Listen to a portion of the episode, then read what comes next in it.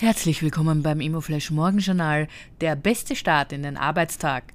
Am Mikrofon begrüßt Sie Elisabeth Fürst. Unsere heutige Ausgabe wird präsentiert vom ÖVI, der Stimme der Immobilienwirtschaft. Sichern Sie sich jetzt Tickets für das Immobilienbranchen-Event, das ÖVI Winterseminar in Obertauern.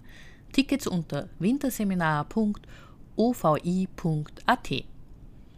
Heute ist Mittwoch, der 8. November und das sind die Schlagzeilen. Vorarlberg plant 550 Euro Wohnungen.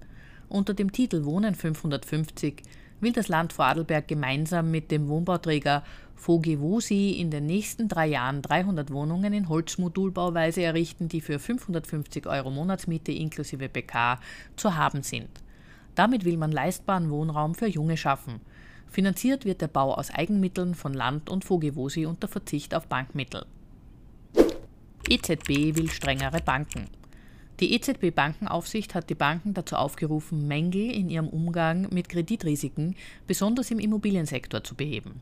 EZB-Chefbankenaufseher Andrea Enria sagte gestern, das derzeitig höhere Zinsumfeld könnte einen weiteren Abwärtsdruck auf Büro- und Hauspreise ausüben und es Besitzern von Gewerbeimmobilien und Haushalten erschweren, ihre Schulden zu bedienen. Banken sollten diese Risiken in ihren Rückstellungspraxis und Kapitalplanung berücksichtigen. Die Preiskorrekturen im Markt für Gewerbeimmobilien seien bereits ganz erheblich. Die spannendste Meldung heute. Signa Development hochriskant, Central Group steht zu den Luxusgeschäften. Der Krimi um die Signa Zukunft geht weiter.